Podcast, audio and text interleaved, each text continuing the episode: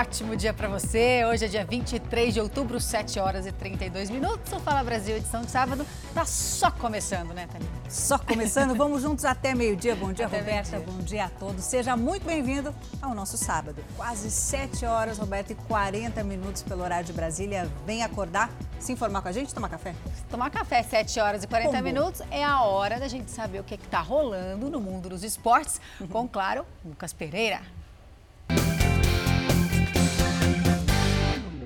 Notícia da madrugada, hein? Depois do ouro olímpico, Rebeca Andrade conquistou agora há pouco também o título mundial no salto.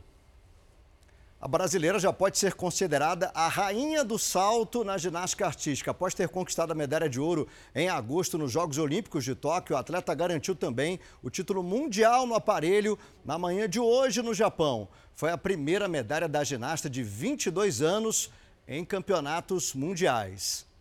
Está fazendo história aí a Rebeca, agora com título mundial e título olímpico também. Por hoje é só, o esporte volta no sábado que vem aqui no Fala Brasil. Meninas, bom trabalho para vocês. Valeu, Lucas. Até sábado que vem.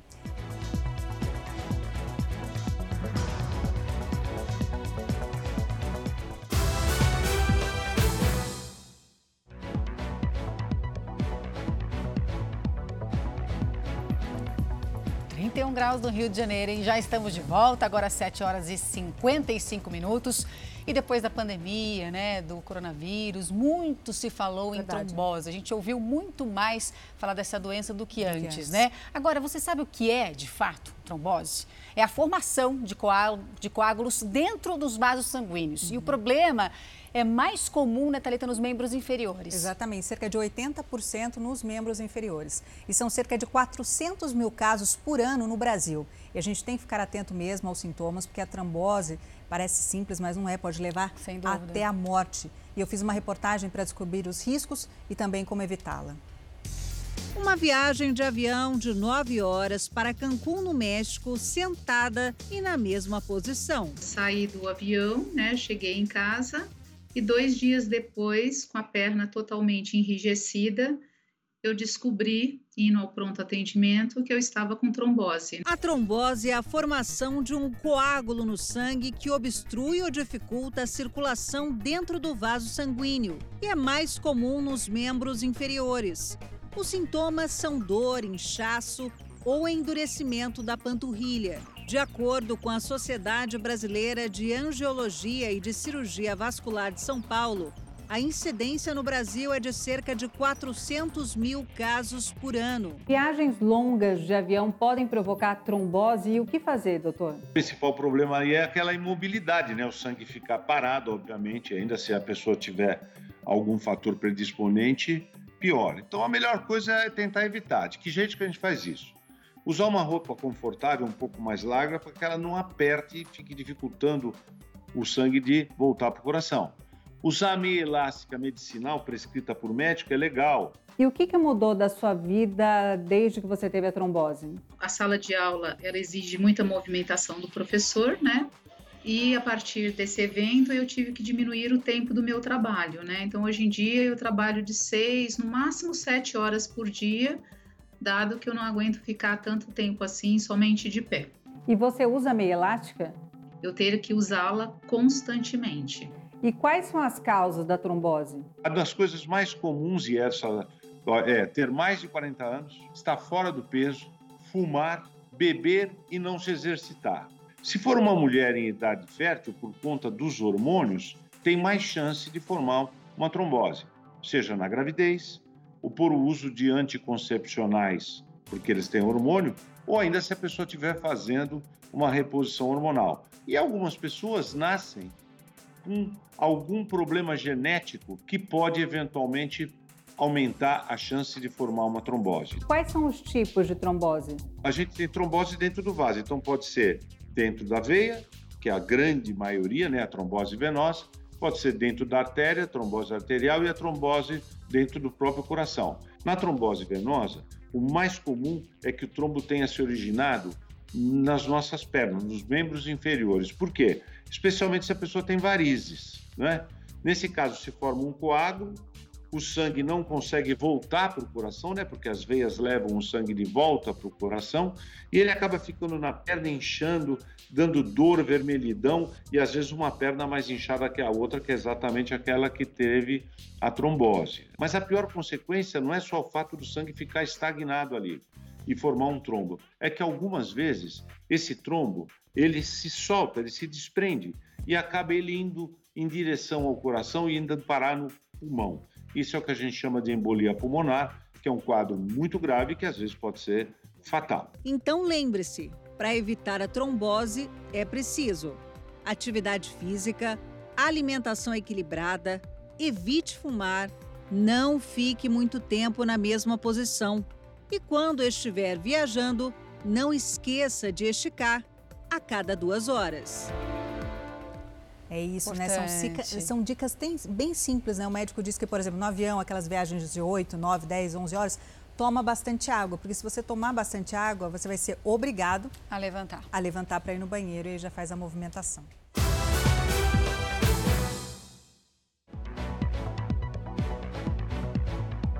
A gente vai ver agora casos emocionantes de interação entre seres humanos e animais. É, pessoas no espectro autista conseguem maior desenvolvimento em terapias com os bichinhos, né? Quem conta os detalhes é o Júlio Casares no quadro SOS Pet. Fala galera, tá começando mais um SOS Pet e hoje eu vim até aqui, o Zulfoz, que é um espaço que tem um convívio muito interessante entre pessoas e vários tipos de animais. Muitas crianças especiais vêm aqui fazer uma terapia, educação ambiental, que é muito importante também. Arara, tucano, jacaré, cervo, viado cantingueiro, ovelhas, coelhos, tartaruga, flamingo e até galo. Parece um mini zoológico, instalado no bairro do Morumbi, zona sul de São Paulo. Mas na verdade aqui funciona o Instituto Zufós. Tem aproximadamente 100 animais, a maioria fruto de doações particulares ou doados por criadores homologados pelo IBAMA. O espaço é dedicado à convivência entre os seres humanos e os animais Profissionais e voluntários atuam na área de educação ambiental e realizam terapia assistida, também chamada de zooterapia, que é realizada em crianças e pessoas com TEA, transtorno do espectro autista. Nós acreditamos aqui que o principal de todo o nosso trabalho é o amor, né? Que eu acho que o amor pode transformar qualquer vida. Caio Franco tem 27 anos e é portador de TEA. Ele é frequentador de um instituto e, através de desenhos, explica a importância do trabalho realizado com os animais e, sobretudo, o amor envolvido. Esse desenho aqui é para poder homenagear o trabalho que as pessoas protegem os animais, cuidam. Lurdinha é a mãe do Caio e Priscila Lima, mãe do pequeno Gabriel.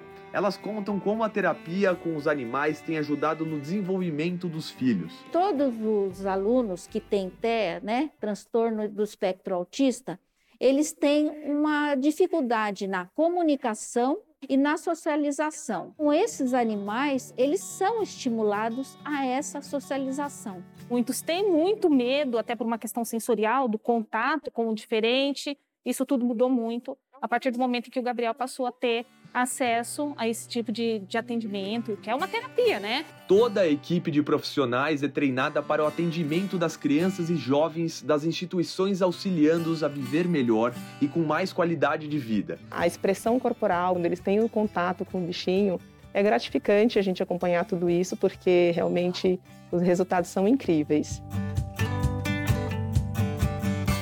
8 horas e 27 minutos pelo horário de Brasília. Tá acordando, tá com preguiça? Chega, chega, chega. Tem muito jornal. Até o meio-dia, vamos juntos. Chegou, já te convido para viajar, dar o start no nosso Giro Tempo, fim de semana. Vamos ver em São Paulo. Será que vai dar sol? Vai chover? Quem tem as informações é a nossa repórter, a Michele Rosa.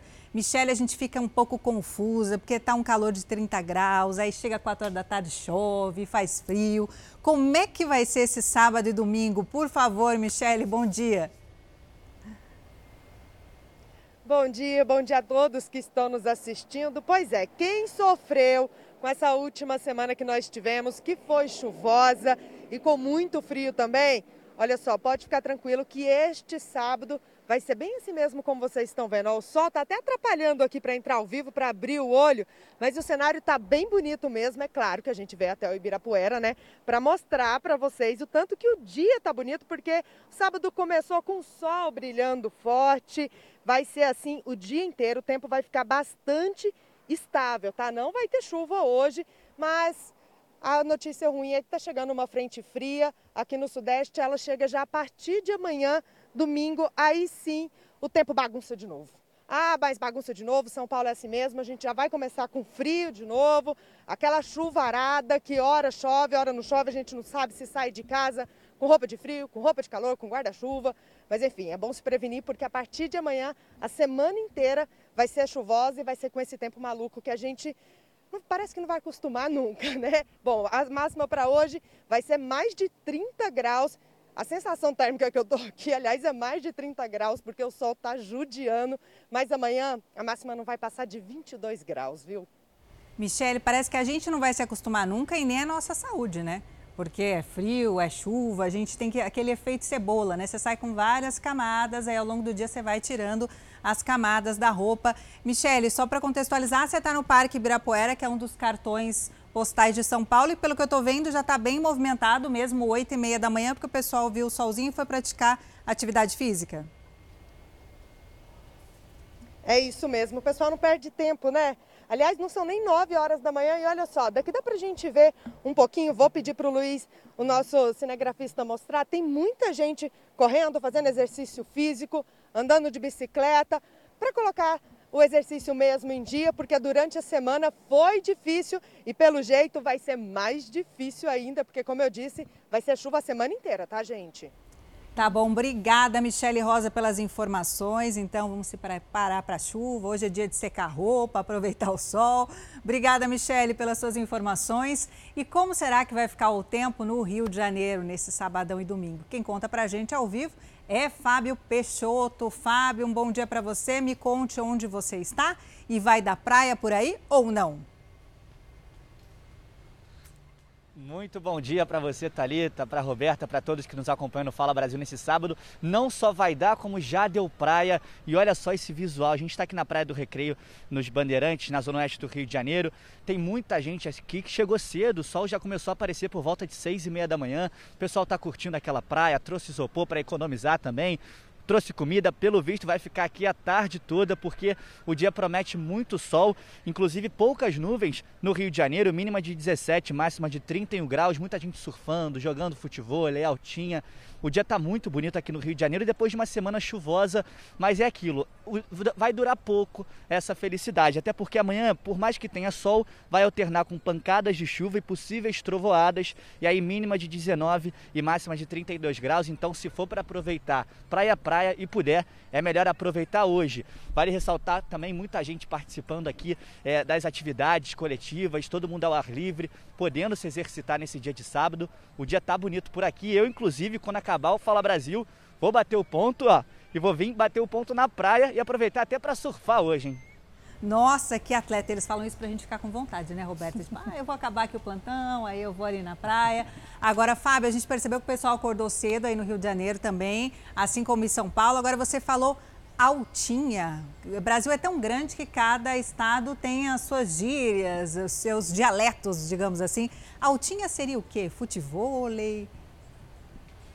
É verdade. E é uma febre aqui no Rio de Janeiro, assim como todo o Brasil. A altinha nada mais, nada mais é que uma, uma altinha, uma bola. A gente faz uma baixadinha um pro outro. Então fica aqui, ó, tocando um pro outro com a bola de futebol e aquela altinha, né? O controle de bola entre os amigos e todo mundo gosta muito de jogar. E aqui no futebol também virou febre no Rio de Janeiro.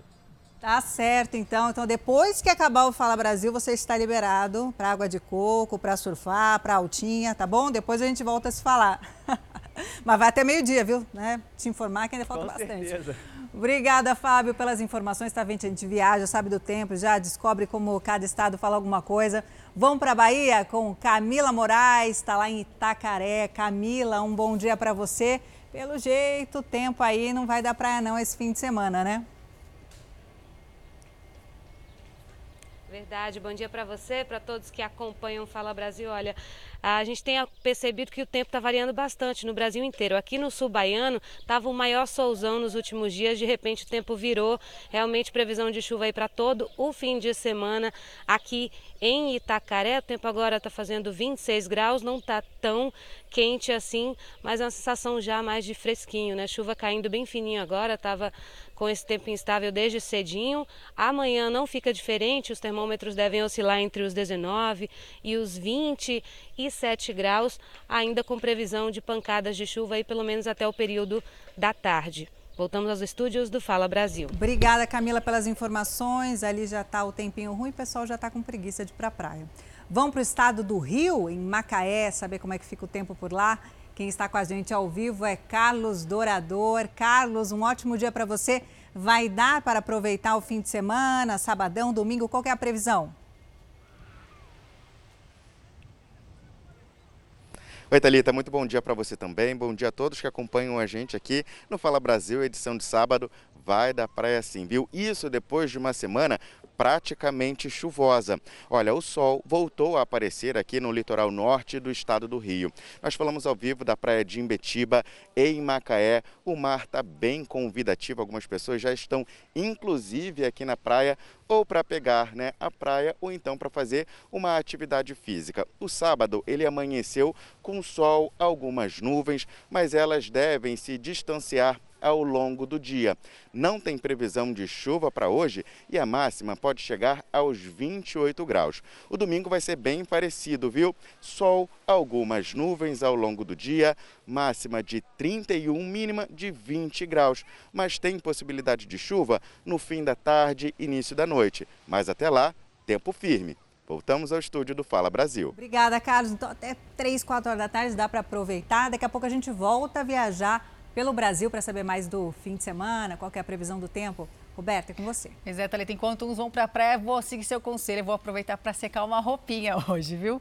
Bom, e você vai ver agora como moradores de rua conseguiram resgatar a dignidade. Mais de 1.800 pessoas foram recebidas no programa Hotel Acolhedor. Um quarto simples, mas com camas e lençóis limpos, travesseiro e cobertor.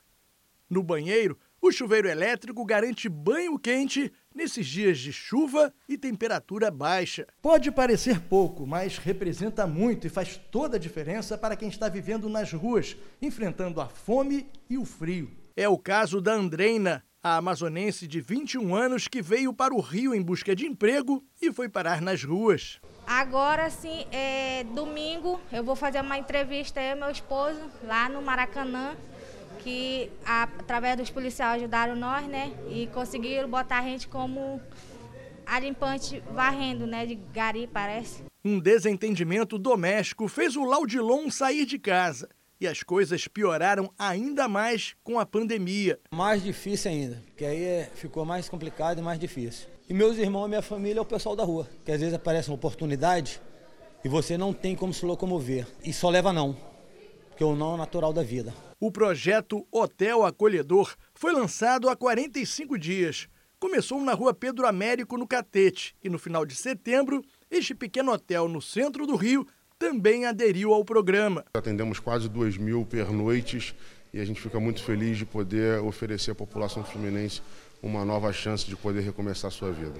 Além de um lugar digno para dormir, eles ganham jantar e café da manhã e também recebem ajuda de assistentes sociais. Na verdade, nós oferecemos aqui o atendimento psicológico, atendimento social, atendimento jurídico e também estamos oferecendo, trazendo para cá os serviços do governo com acesso à documentação básica e temos casos aqui também, graças a Deus, de reinserção no mercado de trabalho, pessoas que puderam voltar aos seus estados, aos seus lares. Enfim, o Hotel Acolhedor é esse programa vem exatamente para isso, para trazer, resgatar a dignidade da população fluminense e dar oportunidade às pessoas de um novo recomeço. Para muitos, este é o apoio que faltava para retomar a própria vida. Depois de viver nas ruas do Rio, Leandro acaba de voltar para São Paulo. Com certeza lá vou retomar minha vida. Que legal. E com os aumentos seguidos né, do preço do botijão, famílias mais pobres improvisam para poder cozinhar olha só, e não passar fome. Em uma comunidade da Zona Sul de São Paulo, um fogão a lenha comunitário foi construído para que as pessoas não tenham que escolher né, entre comprar o alimento ou comprar o gás. Uma chama de esperança. Né? Para muitos isso aqui pode até não significar nada, mas para gente que vive no mundo escasso, no mundo que né, ajuda é zero, é muita coisa. Um fogão a lenha comunitário. Onde já se viu isso? Pois é, esse aqui não tem só um dono, não. Foi construído justamente para atender os mais de 4 mil moradores do bairro Jardim Ibirapuera, na zona sul de São Paulo. Por quê? Para a sobrevivência de muitos que não conseguem nem sequer comprar um botijão de gás, que hoje vale ouro. Eu tive a iniciativa aí de fazer esse fogão aí para poder eles ter o que comer, ou se não compra com 100, 120 reais o gás, ou eles compram comida, ou compra comida, ou a mistura, ou gás. Então, eles preferem vir cozinhar aqui e sobrar um dinheirinho para poder comprar a comidinha deles. Cada um dá um, um, quilo de arroz, feijão, macarrão, eles mesmos se juntam aqui. Quem não tem comida em casa, vem tudo comer aqui. O preço dos produtos não para de subir. O gás nem se fala. De acordo com os dados da própria Agência Nacional do Petróleo, do início do ano para cá, o valor do botijão subiu quase 30%. Passou de pouco mais de 75 reais para quase 100. Em algumas regiões, o morador chega a desembolsar 135 reais, uma alta de mais de cinco vezes a inflação acumulada no período. Desempregada e com três crianças para cuidar, Heloísa teve que contar com a solidariedade de vizinhos. Ó, oh, colocando aqui um pouquinho mais de lenha, o fogo pegando. Heloísa já com hambúrguer na mão, pode colocar? Já tem um prontinho, vamos mostrar ali, ó. Pega ali, pega ali, Heloísa, o hambúrguer. Prontinho. Ó, hoje a Heloísa vai poder voltar para casa com os netos e com o filho. O netinho está até ali do ladinho dela, sentadinho, olha só, esperando. Tem feijão, tem arroz, mas há uma semana ela estava dormindo fora de casa, na casa da vizinha, que estava ajudando, porque ela não tinha, sabe o quê? Alimento. E mais, se ganhava algum alimento, não tinha gás. Como é que é voltar para casa hoje? A emoção, é muita emoção? É um alívio, né? Você ganhava 900 reais mais ou menos por mês. Gente, 900 reais. O gás aqui, 121 reais.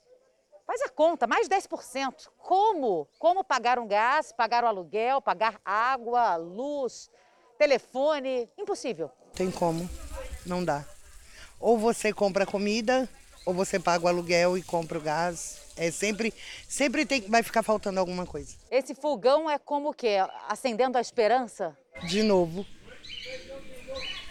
de novo, mais uma vez. Eu até me emociono, porque só sabe quem está vivendo, só sabe o que é isso quem passa. Eu acho que essa turminha está com fome. E a gente vai acompanhar toda essa emoção subindo toda a comunidade. Ela mora lá em cima. Vamos com a comida e a volta para casa. Vamos lá? Vamos.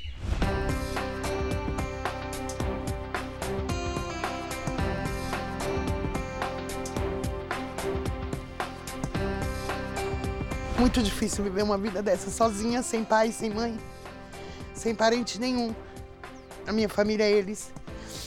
E você olhar uma criança te pedir um algo e você não ter e você se sente incapaz. E esse choro e esse grito de socorro é por você e por milhares de por outras milhares, pessoas. Por milhares de outras pessoas que passam até mesmo por situações piores que eu. É dolorido demais. É difícil.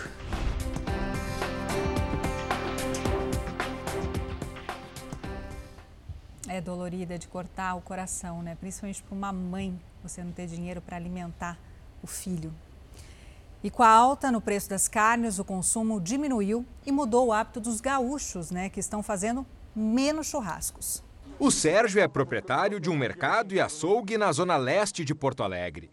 Ele constatou uma baixa de 40% na venda de todos os tipos de carne, principalmente as mais pedidas para aquele churrasco. Ah, o povo tá apavorado, o preço da carne está muito alto, já sai da dos frigoríficos. Um, o povo está trabalhando com pouca margem a despesa é muito grande. Então a população está gritando, está beirando, estão pedindo socorro. O povo sente, o comerciante também. A situação não agrada a ninguém. E a constatação é ruim para todos. Manter a tradição ficou mais caro. Aliás, essa história de aumento no preço da carne não para de atrapalhar os planos dos gaúchos e faz com que o churrasco, tão comum no nosso estado, sofra algumas adaptações. Bom, o churrasco, como é típico aqui no Rio Grande do Sul, agora é quase um evento. Então, na verdade, o, churrasco tem que ser bem planejado, tem que ser organizado, né? até a questão de, de dividir, né? Ah, e, na verdade, basicamente, fazer menos vezes no final de semana. O consumo baixou porque o preço não para de subir.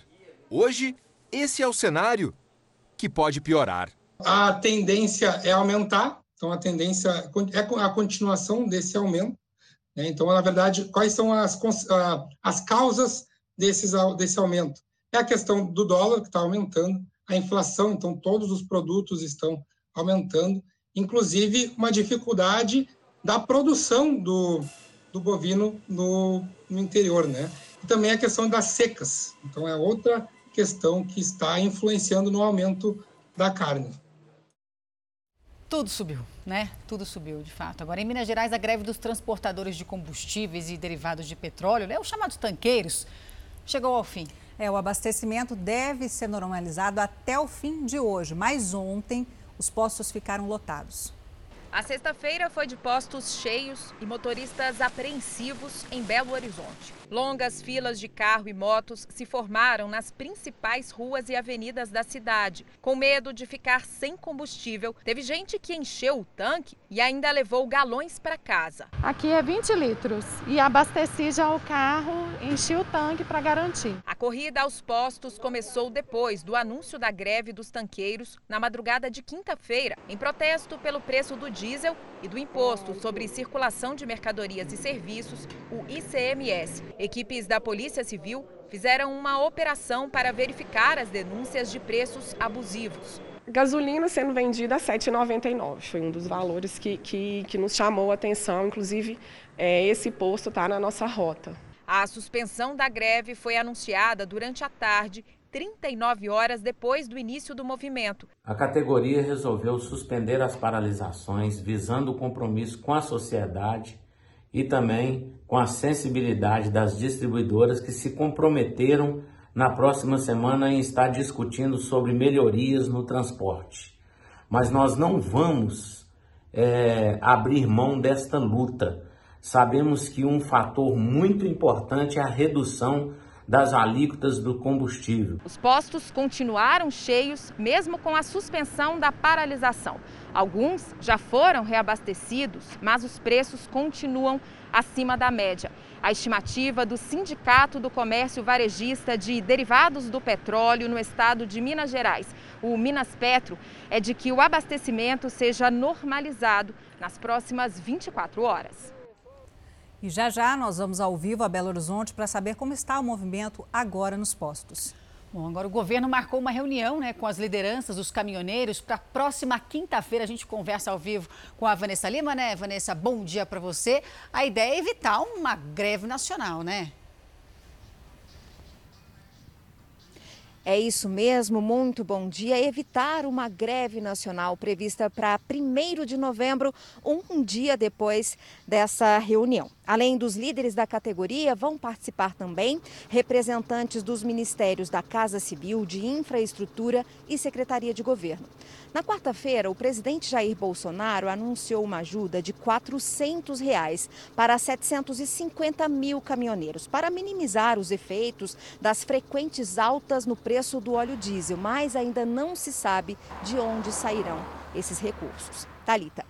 Obrigada, Vanessa Lima, pelas suas informações ao vivo, direto de Brasília. E olha, todos os dias, mais de 500 agressões contra mulheres são registradas no Brasil.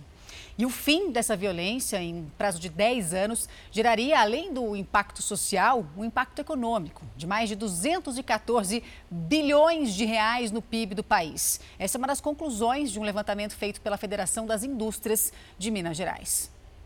Fernanda perdeu a filha assassinada a tiros pelo ex-namorado. Com problemas de saúde, ela largou o trabalho. Minha filha, por ela ser trabalhadora, que ela já trabalhava e era estudiosa, estudava, ela queria ser gastronomia, fazer faculdade de gastronomia. No Brasil, em média, 505 mulheres sofrem algum tipo de violência diariamente. Só em Minas Gerais são 66 casos. Além de marcas profundas deixadas nas vítimas e pessoas próximas, a violência contra a mulher afeta toda a sociedade, inclusive a economia. Pesquisadores da Federação das Indústrias de Minas Gerais fizeram os cálculos e concluíram: se este tipo de crime acabasse, o PIB aumentaria.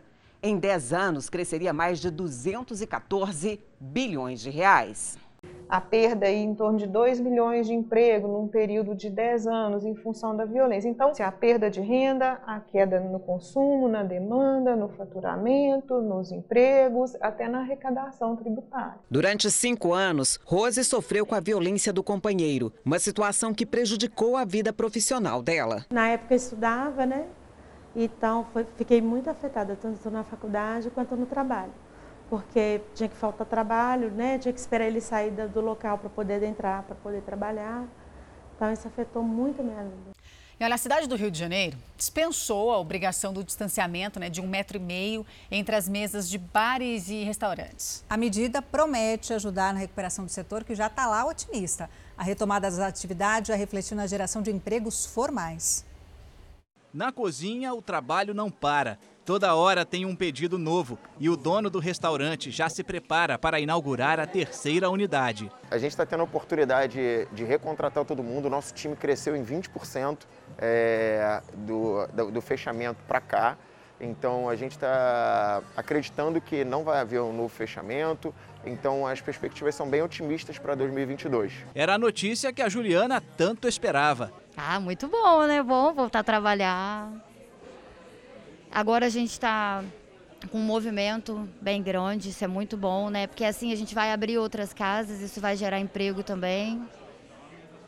E eu estou feliz. Hoje a situação está bem diferente do auge da pandemia. No ano passado, os estados do Rio e de São Paulo foram os que mais demitiram. Só na capital fluminense, 2.500 estabelecimentos fecharam. Mas agora, o último levantamento do Sindicato de Bares e Restaurantes revelou que em agosto foram criados 1.700 empregos formais no setor aqui no estado do Rio.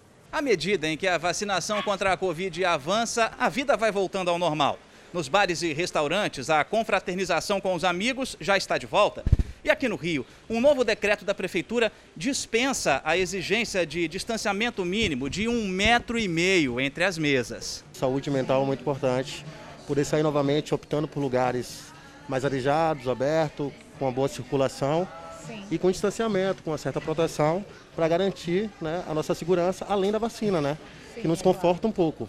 As pessoas vão se reaproximando a Sara aproveitou para comemorar o aniversário de 27 anos, depois de dois anos sem encontrar os amigos. Agora é um momento diferente, né? Assim, tô adorando encontrar meus amigos, pessoas que eu não encontrava há muito tempo. E agora sim, tá sendo ótimo. Então, felicidades!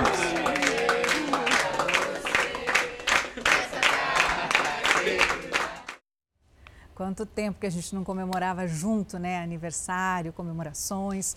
E vamos falar agora sobre a vacinação contra a Covid. Em São Paulo, 80% dos moradores já tomaram a primeira dose. Vamos até agora um megaposto que fica na zona oeste de São Paulo com a nossa repórter, a Beatriz Casadei, ao vivo. Bia, um bom dia para você. Como é que está a movimentação por aí? Oi, Thalita, bom dia para vocês também, a todos que nos acompanham. Eu estou aqui no Mega Posto, montado no estacionamento de um clube no Jardim Paulistano. E a movimentação está bem tranquila, como vocês podem ver aqui. Também já é cedinho ainda, né? O público pode se vacinar em qualquer das 82 amas, UBS, das 7 da manhã às 7 da noite ou num de um dos 21 megapostos, como esse aqui, das 8 da manhã até as 5 da tarde. Amanhã, parques e farmácias da Avenida Paulista estarão abertos para atender os interessados. E em São Paulo, o intervalo de aplicação da Coronavac foi reduzido de 28 para 15 dias. Por aqui, 80% dos moradores de São Paulo tomaram a primeira dose do, do, imunizante, ou seja, mais de 37 milhões de pessoas. Pelo país, somadas a primeira, segunda e terceira doses, mais de 1 milhão receberam a vacina contra o coronavírus só ontem. O Brasil já tem mais de 152 milhões de pessoas que tomaram a primeira dose e 108 milhões de pessoas já completaram a imunização. Falta pouco. Voltamos aos estúdios do Fala Brasil. Ainda bem essa notícia que a gente queria, né? 51% da população brasileira, né, já tomaram a segunda dose, ou seja, 51% com a imunização completa no Brasil. Em São Paulo, está aí 80% dos moradores imunizados com a primeira dose da Covid-19 da vacina da Covid. Bom, agora a gente vai continuar o nosso giro pelo Brasil para saber como é que fica a previsão do tempo nesse final de semana. A gente vai para o Rio Grande do Sul para descobrir como é que está o tempo por lá, né? Com os gaúchos. Como é que os gaúchos vão poder aproveitar esse final de semana? Rayan Quinelato, bom dia para você. Conta pra gente. Oi, bom dia, bom dia a todos. Temperatura agora aqui em Porto Alegre, 21 graus, está super agradável. Só que esse tempo agradável deve mudar por volta das 3 horas da tarde, quando todas as previsões indicam uma tempestade, uma pancada de chuva aqui para a capital dos gaúchos, que inclusive já atinge outras áreas, outras regiões aqui do estado. Até as 3 horas da tarde, então, a população vai poder aproveitar esse novo trecho da Orla do Guaíba, que inclusive, olha só que bacana, tem essa pista de skate que é a maior pista de skate da América América Latina. Já tem uma galera ali do outro lado do portão que vai ser aberto logo mais, assim que tem um ato solene entre o prefeito e os secretários aqui. Já está aguardando para usar aqui a pista de skate e as 29 quadras poliesportivas que vão ser inauguradas pela prefeitura, o pessoal comemorando ali que vai ser aberto logo mais e vai ser tudo gratuito aqui para a população de Porto Alegre. Skatistas felizes, né, Rayan? Obrigada, viu, pelas informações. Agora está uma situação diferente, viu? Frio, chuva, trovões. A previsão para Curitiba, para Curitiba é boa para ficar debaixo da, da, coberta, né? Assistindo a programação da Record, o Fala Brasil. Thaís Camargo, bom dia para você. Mas por enquanto tá boa, né? Tem gente correndo, se exercitando aí. Onde é que você está? Olá, muito bom dia a todos. Exatamente, o sábado começa com sol e céu azul em Curitiba. Depois de uma semana chuvosa, com tempo nublado, olha só, muita gente saiu de casa cedo para aproveitar esse lindo dia de sol. Nós estamos no Parque Barigui, por aqui o pessoal aproveita o sábado para praticar exercícios físicos, passear com a criançada, passear com o animalzinho de estimação, mas hoje deve voltar a chover na capital do Paraná. Uma frente fria avança pelo sul do Brasil, que aumenta os índices de instabilidade. Na parte da tarde, já há previsão do aumento de nuvens e a chuva está prevista para o início da noite. No momento, 16 graus. Os termômetros devem chegar aos 25. Amanhã também tem previsão de chuva, de tempo instável ao longo do dia. E as temperaturas ficam amenas, mínima de 14 e máxima de 20 graus. Então, enquanto não chove, o pessoal aproveita essa linda manhã de sol em Curitiba. Voltamos ao estúdio do Fala Brasil. Pois é, por enquanto está ótimo. Obrigada, viu, Thaís? A gente vai agora a São Luís do Maranhão com a repórter Larissa Madeira para falar sobre o tempo na Terra das Dunas, né, Larissa? Bom dia para você. Como é que vai ficar? Bom dia, Roberta. Bom dia a todos que nos assistem no Fala Brasil. Olha só, o tempo está nublado nesse início de manhã a sol, mas também com muitas nuvens né, nessa manhã aqui da capital maranhense. Nesse momento a gente tem 29 graus de temperatura, mas também com uma sensação térmica um pouquinho elevada, de 34 graus, né? Portanto, um tempo um pouco abafado, né? Apesar do vento que também é, nesse período do ano acaba sendo um pouco mais intenso, mas a gente tem uma sensação nessa manhã de sábado um pouco mais abafada. A previsão é de que hoje a mínima seja de 27 graus e a máxima de 32 graus. Essa estabilidade no tempo ela deve permanecer também no domingo, com a mínima de 27 graus e novamente a máxima de 32 graus. Quem já está acostumado com as temperaturas de São Luís sabe que a qualquer momento, né, pode chover um pouquinho. Por isso, nesse momento é bom sair de casa prevenido. Voltamos ao estúdio do Fala Brasil. Verdade. Tá ventando aí também, né, Larissa? Obrigada, viu? Olha, muito calor e pouca chuva. A Terra do Sol vai ter um fim de semana bom para curtir uma praia. Hugo Monte, bom dia para você. Qual é a temperatura agora Natal, hein? Roberta, bom dia para você, para Talita, para todos que acompanham o Fala Brasil. Nesse momento faz 29 graus aqui na Cidade do Sol, a capital Potiguar. Sol que nasceu em meio às nuvens, mas já brilha forte como faz em praticamente todo o ano. O cenário aqui é esse: faixa urbana de praias da nossa cidade, Praia dos Artistas ao fundo, com a Praia do Meio, a Praia do Forte, Fortaleza dos Reis Magos, Ponte Newton Navarro, temperatura prevista para hoje é da mínima de 25 graus e a máxima pode chegar aos 31. A umidade relativa do ar vai ficar entre 54 e 73% e o sol brilhando forte durante todo o fim de semana, como fez até durante a semana, quando a sensação térmica aqui ultrapassou os 40 graus. O cenário por aqui é esse e fica sempre o convite. Visitem Natal, conheçam Natal e para quem já conhecem, voltem sempre porque a Cidade do Sol está sempre de braços abertos para receber com cenários como esse. Talita, Roberta, voltamos aos estúdios do Fala Brasil. Pode deixar o que a gente volta. Ô, cidade volta. bonita é Natal, Linda. né? Linda. A Polícia do Distrito Federal decretou a prisão preventiva da dona de uma creche, suspeita de matar um bebê de apenas oito meses. Dois dias depois da morte da bebê de seis meses, a creche foi obrigada a fechar as portas. Ela fica em Planaltina, cidade a quase 60 quilômetros de Brasília. E, de acordo com as investigações, o local atendia 40 crianças. O caso chegou a ser tratado como acidente, mas teve uma reviravolta depois de denúncias das monitoras da creche. Elas afirmam que uma das donas teria matado a criança.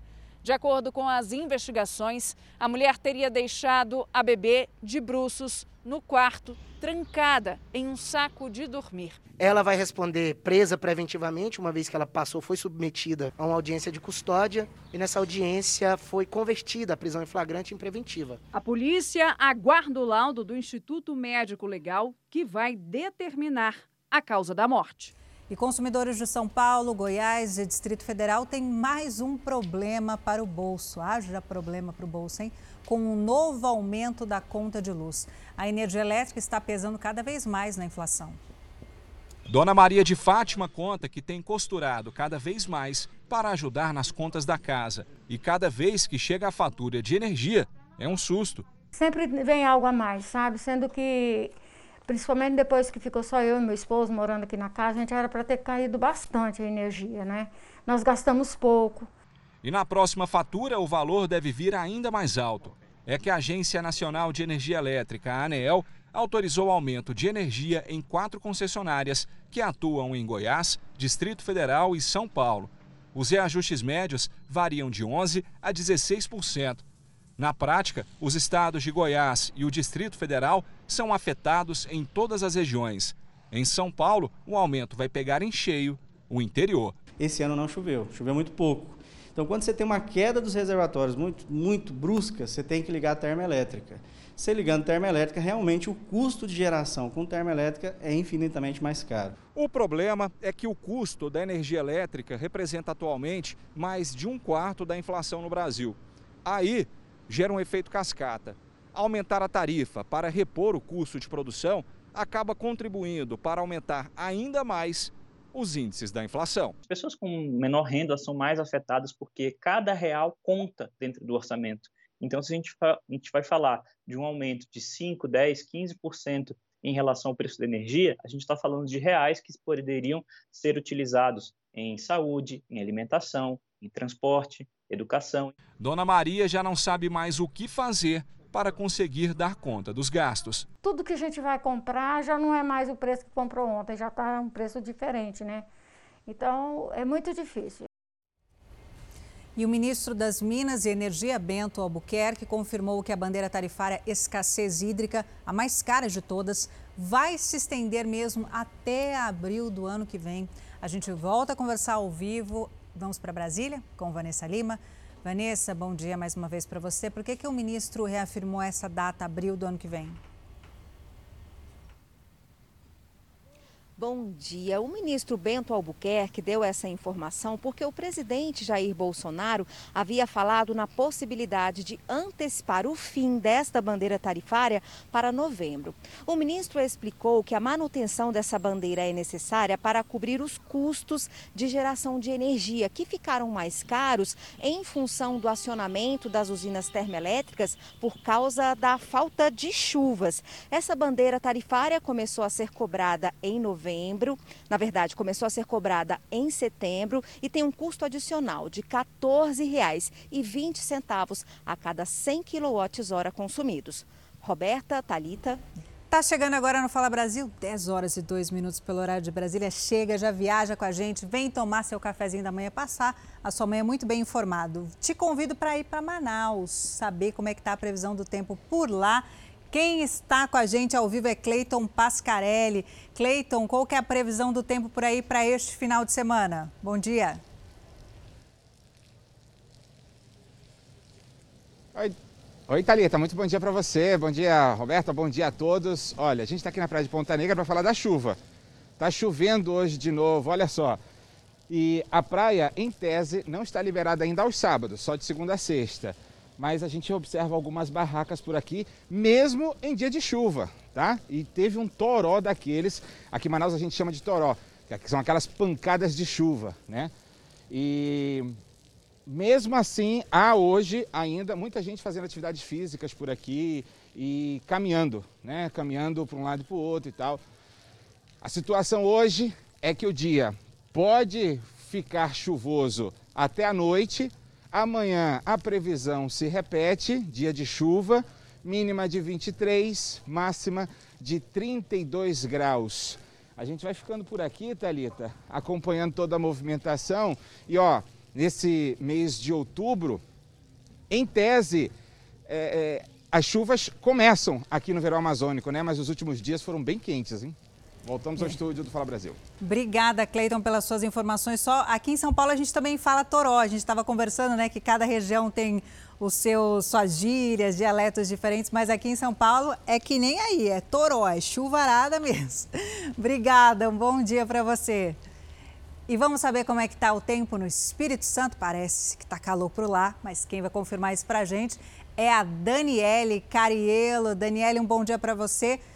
Me falaram que está calor, mas esse céu está nublado. Qual que é a temperatura por aí, Daniele? Bom dia. Oi, Thalita, muito bom dia para você, bom dia para todo mundo que nos acompanha. Aqui em Vitória está aquele tempo tímido, sabe? Tá quente, mas não é aquele quente de sair correndo para praia, passar bronzeador, não. Tem um pouco de nuvens no céu, nosso cinegrafista Felipe Costa vai mostrar, mas não está chovendo, está quentinho, mas não tem sol a pino por aqui não, está um pouquinho nublado. A gente está num ponto aqui de Vitória que é conhecido como Canal de Camburi, a Praia de Camburi está logo ali adiante, depois dessa ponte que a gente vai ver. Temos alguns barquinhos por aqui, é um ponto muito bonito e até pouco explorado pelos turistas, tá? Onde os pescadores atracam seus barquinhos e ficam ali de boa aproveitando esse sábado de sol entre nuvens, como eu disse, né? Pode ter chuva fraca em alguns momentos nas regiões norte, nordeste e noroeste. Nos outras regiões do nosso Espírito Santo não deve chover. O domingo deve seguir desse jeito mínima de 20 e máxima de 33 graus aqui na capital do Espírito Santo. Devolvo para vocês aí no estúdio do Fala Brasil. Solzinho tímido em Vitória, capital, né? Lindíssima aquela orla de Vitória, maravilhosa. Obrigada, Dani, pelas suas informações. E agora vamos a Belo Horizonte falar com Gabriel Rodrigues. Gabriel, um ótimo dia para você. Como é que vai ficar o tempo nessa capital mineira, pão de queijo? Vai continuar esse sol?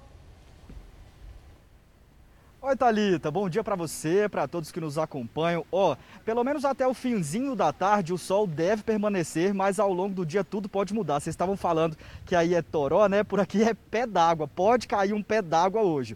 A gente está falando ao vivo dessa charmosa pracinha que fica na região leste de Belo Horizonte, local onde tradicionalmente as pessoas vêm passear com os cachorrinhos, fazer atividades físicas por aqui.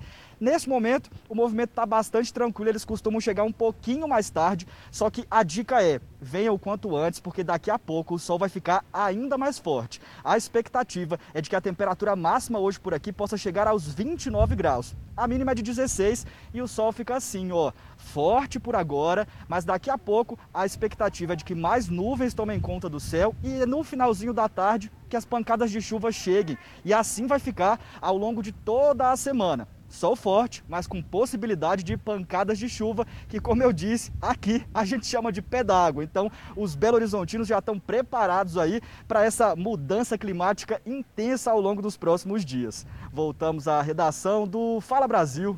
Gabriel, mais uma que a gente está junto também com Minas Gerais. Aqui em São Paulo a gente também fala pé d'água.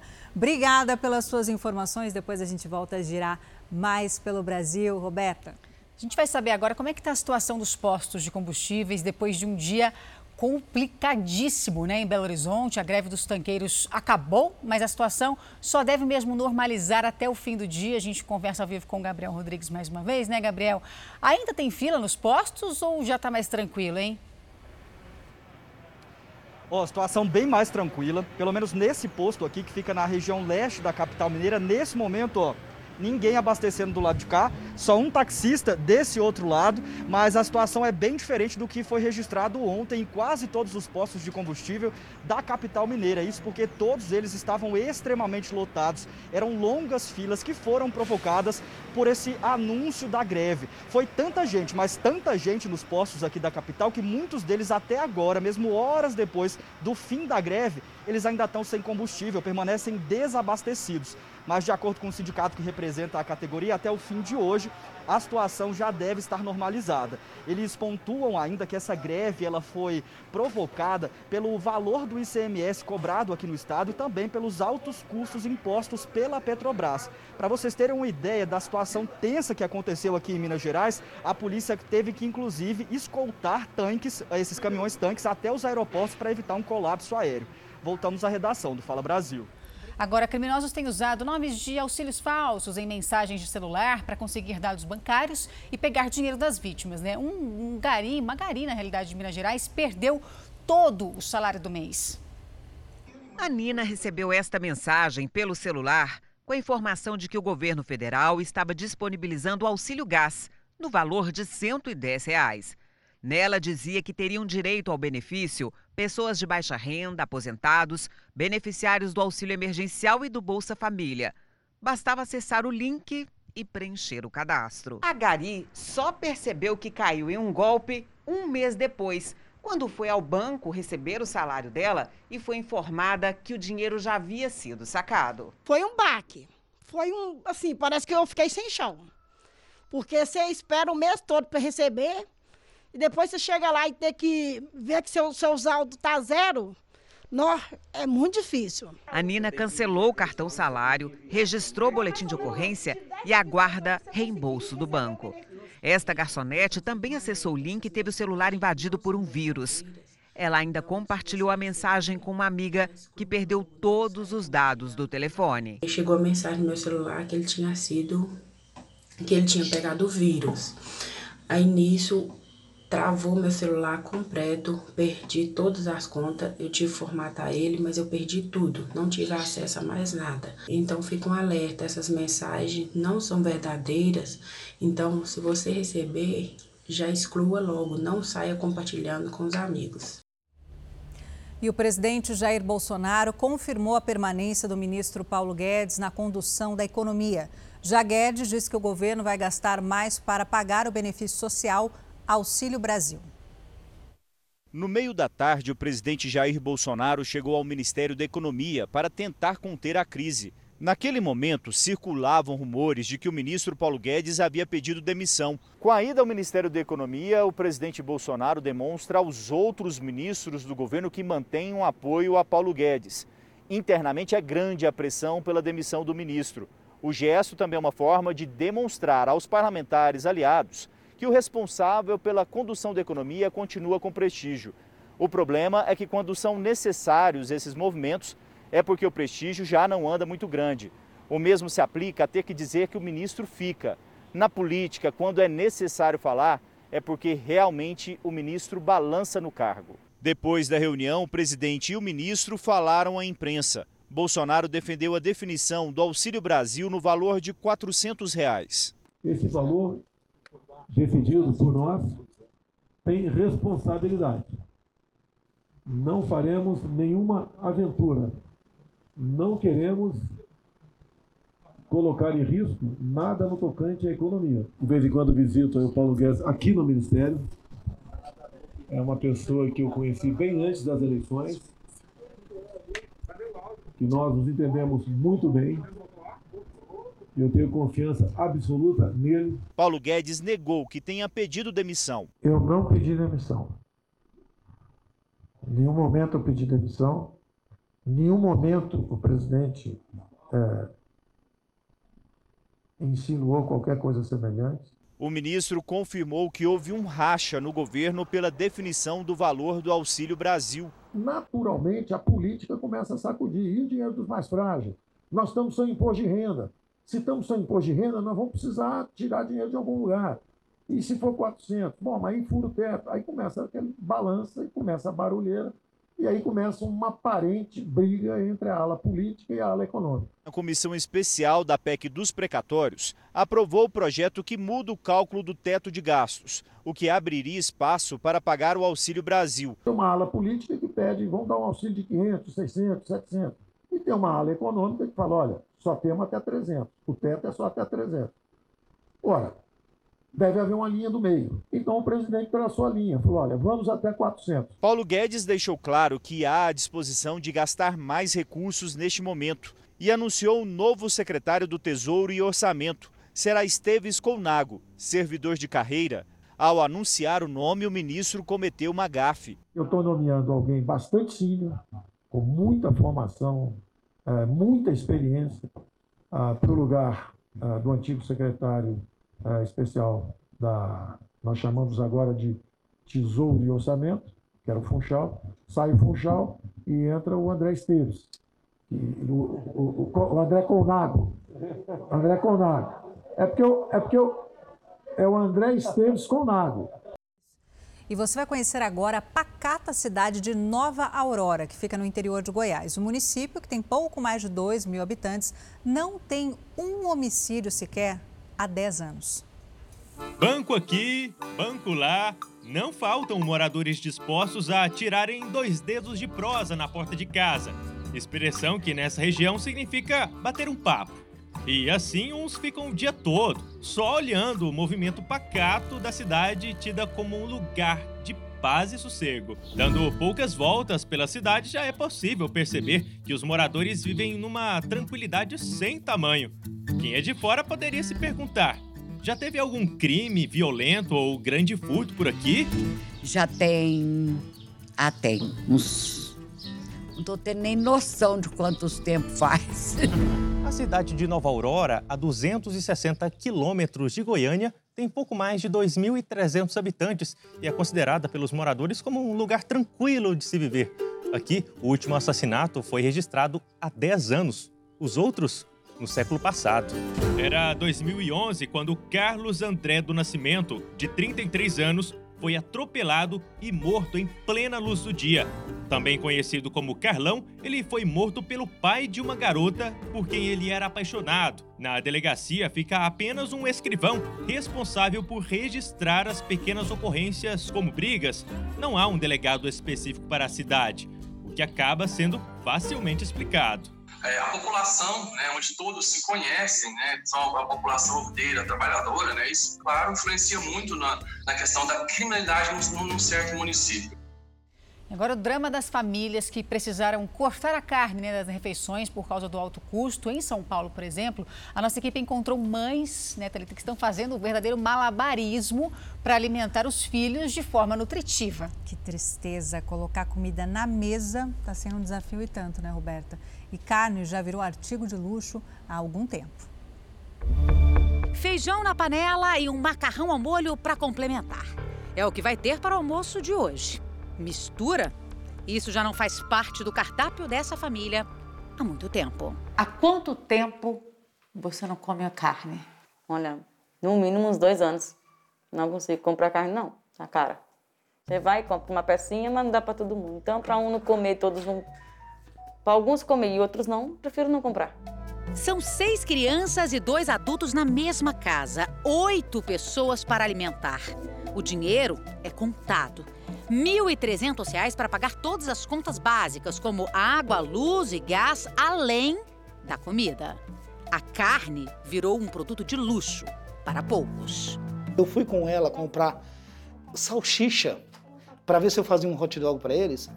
Na hora que eu cheguei no mercado, até a salsicha eu me avismei. Sabe o que eu acabei trazendo?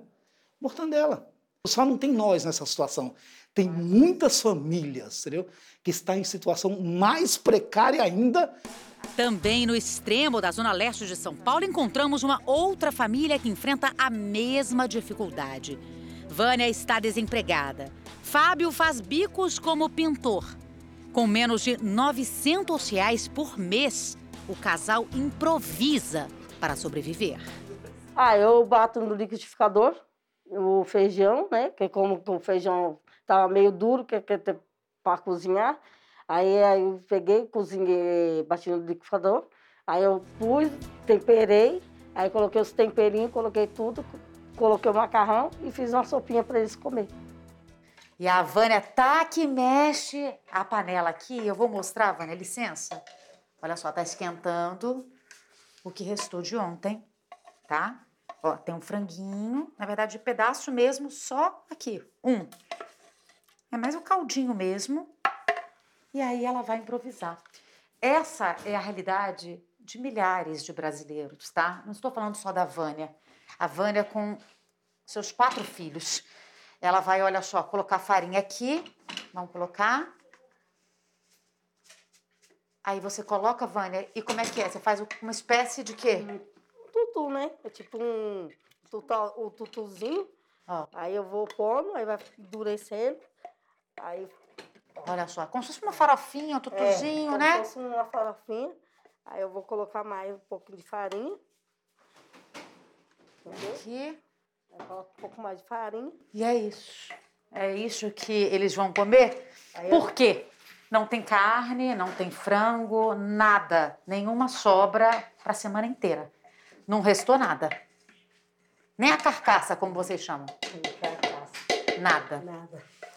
E aqui, olha, um jeitinho. É isso.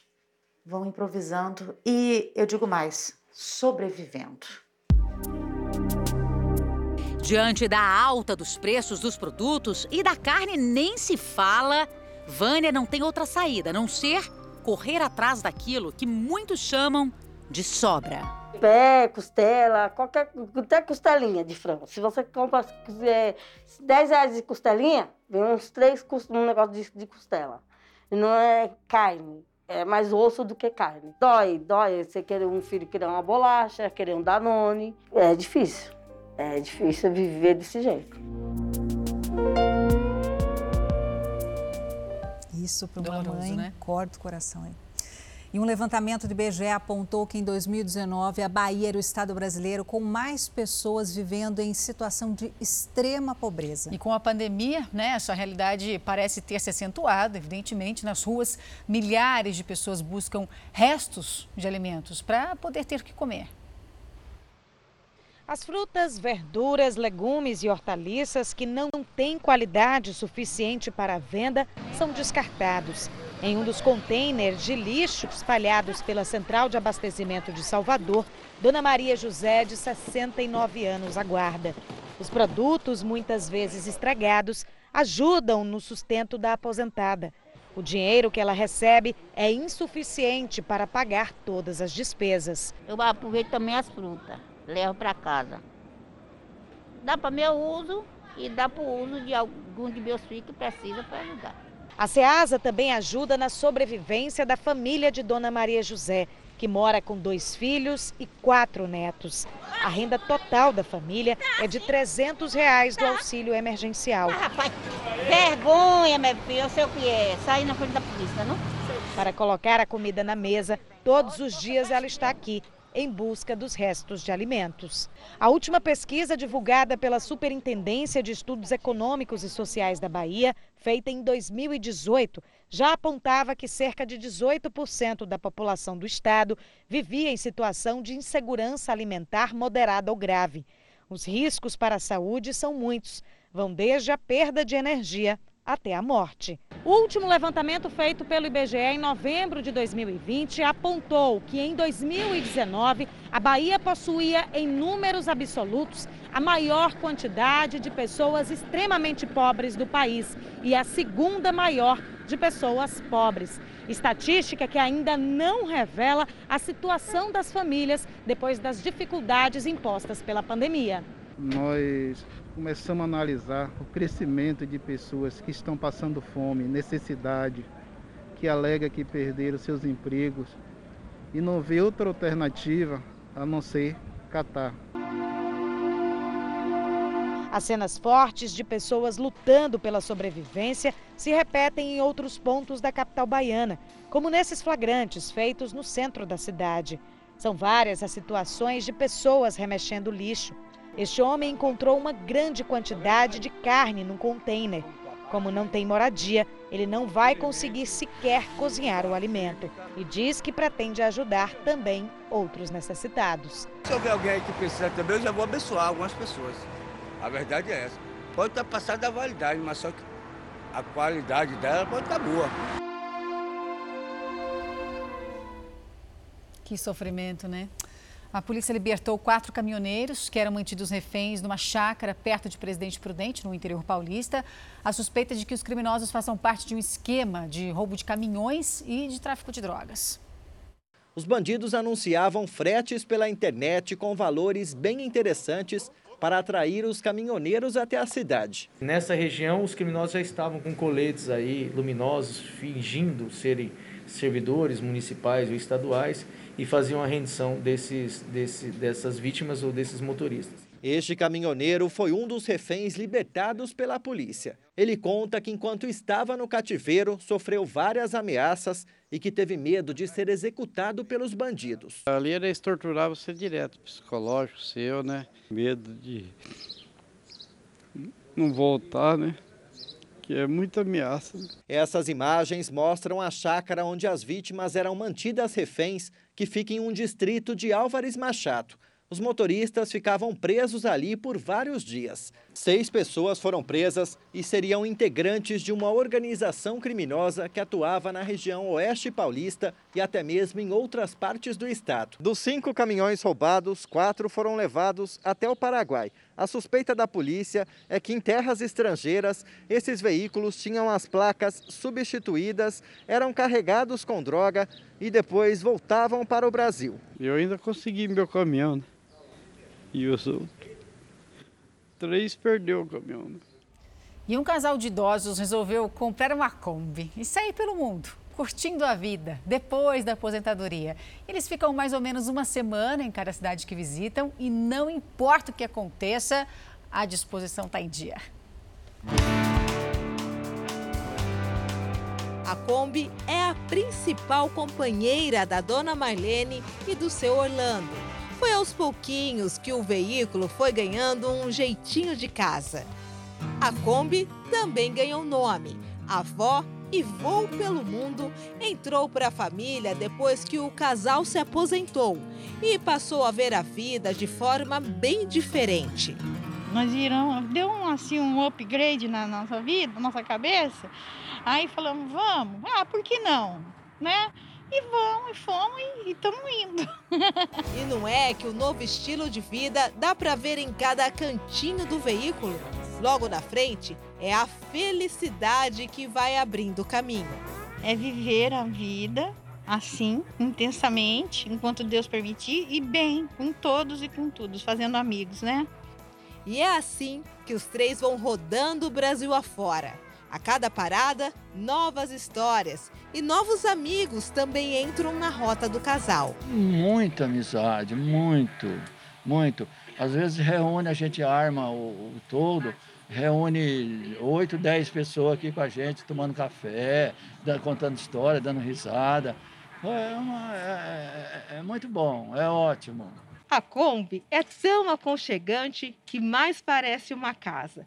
Tem cama e bem macia. Tem fogão para fazer comida a hora que quiser. E tem até uma pia para deixar tudo em ordem. Assim, fica difícil sair daqui. Vou falar, quando a gente está em casa, você acredita que a gente põe o colchão na sala para dormir na sala? Porque a cama a gente não acostuma mais. De tão gostoso que é, a gente tá, dorme na garagem, na Kombi, você acredita? Meu, meu filho falou assim: vocês estão pirados? Não, é que a gente acostumou mesmo, é um vício. Até o chuveiro quentinho deixa o clima mais gostoso. O chuveiro tá, a água tá, tá quente, tá, dá para tomar banho tranquilo ali.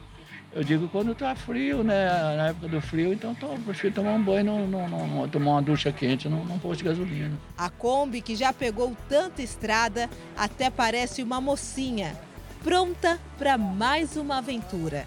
Trata ela com carinho, tá sempre fazendo revisão, sempre vendo o que precisa, né? Essa senhorinha aqui serve muito nós, né? Então a gente tem que também ter carinho com ela, né? Essa terceira idade é a melhor idade, né? Casal lindo. E uma briga de vizinhos acabou em tragédia na zona sul de São Paulo. Uma pessoa morreu e o atirador foi preso minutos depois. Essa briga aconteceu hoje de manhã. Beatriz Casadei tem mais informações pra gente, né, Bia? O que aconteceu na realidade? Oi, isso mesmo. Bom dia para vocês. Tudo aconteceu aqui no Jardim Mira. Nós estamos aqui onde a polícia isolou o local, está preservando. Aconteceu na frente à casa da vítima. A vítima e o atirador eram vizinhos há mais de 30 anos. A vítima era o Álvaro Luiz Ferreira Sanches, de 54 anos. Ele foi atingido por dois tiros e morreu. O homem chegou a ser socorrido a um hospital da região, mas não resistiu. O atirador, identificado como Rubens da Silva, de 65 anos, foi preso em flagrante quando tentava fugir. O motivo da briga seriam ameaças, brigas antigas que foram resolvidas hoje de manhã. Ah, o atirador atirou pelas costas da vítima. Voltamos aos estúdios do Fala Brasil. Que coisa estranha, né? Briga, uma coisa banal, vem vizinhos, né? A gente não sabe ainda, Beatriz Casadei, você não sabe ainda, não tem a informação da polícia por que, que seria essa briga? Briga por som alto, briga por garagem, o que seria claro que nada justifica, mas normalmente brigas de vizinhos são coisas banais que poderiam ser resolvidas em conversa, né? É, segundo os vizinhos aqui, essa briga é antiga, mais de 30 anos, os dois são vizinhos, ninguém sabe o motivo ainda, mas os dois viviam se estranhando, se ameaçando, até que hoje o atirador resolveu aqui a situação da pior maneira possível. Agora todos os envolvidos, né, tanto o atirador, a família, alguns vizinhos, testemunhas foram encaminhados ao 98 DP. Obrigada, viu, Beatriz? E veja só, uma pesquisa revela que os mineiros é, têm o sotaque mais atraente do Brasil. Será? Esse levantamento foi feito por um aplicativo de namoro que ouviu duas mil pessoas em todo o país. Esta é a Artane e este, o Teles. A nordestina e o mineirinho se conheceram em 2011 na fila de um show no Rio de Janeiro. Ela diz que foi atraída pelo sotaque dele. E aí, no meio daquela galera toda, tinha um mineirinho, muito lindo, com sotaque gostoso. Artane se mudou para Minas Gerais, onde os dois constituíram família. E agora, até ela aderiu o mineirês ao vocabulário. Então, assim, eu sou a nordestina que fala uai, que fala trem, que fala sou. É muito engraçado isso. E não é que o sotaque mineiro tem mesmo um trem especial? Ele foi eleito o mais atraente do país, segundo um aplicativo de namoro. Participaram da pesquisa quase 2 mil usuários de todas as regiões do país. Não tem base, não. 35% dos participantes responderam que se sentem atraídos pelo sotaque mineiro e 86% acham que é possível se apaixonar à primeira voz. Telefone, pessoalmente? Pessoalmente. A voz chamou sua atenção? Sim. Como que era a voz? Ah, uma voz firme, que passava segurança e amor. O levantamento revela ainda que 55% dos solteiros acham que a voz é uma característica importante na hora de escolher o crush. O levantamento mostra ainda que os tipos de voz mais atraentes são sexy, confiante, tímida e rouca. Para muita gente, sendo mineira, tanto faz. O que mais chama atenção no nosso sotaque é o ai e o negócio do trem bom, né? Que realmente chama atenção do público e eu acho que é algo bem diferente que é característico nosso. Eu acho o sotaque mineiro muito bom, tipo, claro, dou destaque para os outros sotaques também, como o nordestino, mas para mim o mineiro é o mais atraente pão de queijo. Também. É, para mim. Uai, o trem do pão de queijo é bom. Bom, Fala Brasil, edição de sábado fica por aqui. Um excelente dia para você, um ótimo final de semana. Obrigada pela sua companhia, um ótimo dia para você. Mais notícias ao vivo no Balanço Geral. E você fica agora com The Love School. Um ótimo dia, até semana que vem. Tchau, tchau. tchau.